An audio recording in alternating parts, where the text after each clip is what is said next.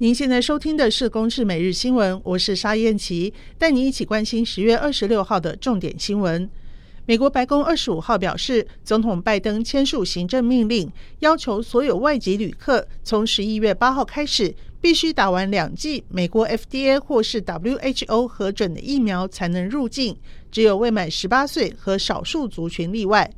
从十一月八号零点开始，所有赴美的外籍旅客登机之前必须出示两种文件，包括官方来源完整的接种证明，以及出发前三天内检验阴性报告。如果是施打两剂型的新冠疫苗，第二剂打完两周以上才算完整接种。任何疫苗方面，包括莫德纳、BNT、娇生、AZ 等，但是台湾国产的高端疫苗目前并没有在名单当中。一零八课纲第一届学测进入倒数百日，大学甄选入学委员会昨天公布各校系繁星推荐、个人申请和考试分发三大招生管道的参采考科，考试分发变革尤其剧烈。明年起首度开放各校科系采计学测成绩，高达百分之八十四的全国科系一千八百六十一系。都宣布将采计，也就是学测一旦考差了，更难透过分科测验卷土重来。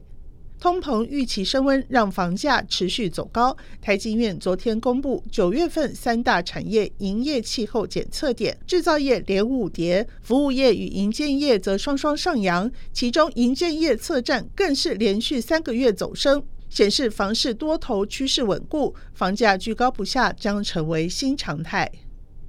联合国气候变迁纲要公约第二十六次缔约方会议这个月底即将登场。联合国世界气象组织二十五号公布一项报告，警告去年大气中温室气体浓度创下历史新高，将导致极端气候持续数十年。为了减碳排放，沙乌地阿拉伯宣布投资一百亿美元建立合作平台，实施循环碳经济。英国首相强生则在一项活动中批评可口可乐等国际饮料大厂是造成大量塑胶垃圾的元凶。以上由公视新闻制作，谢谢您的收听。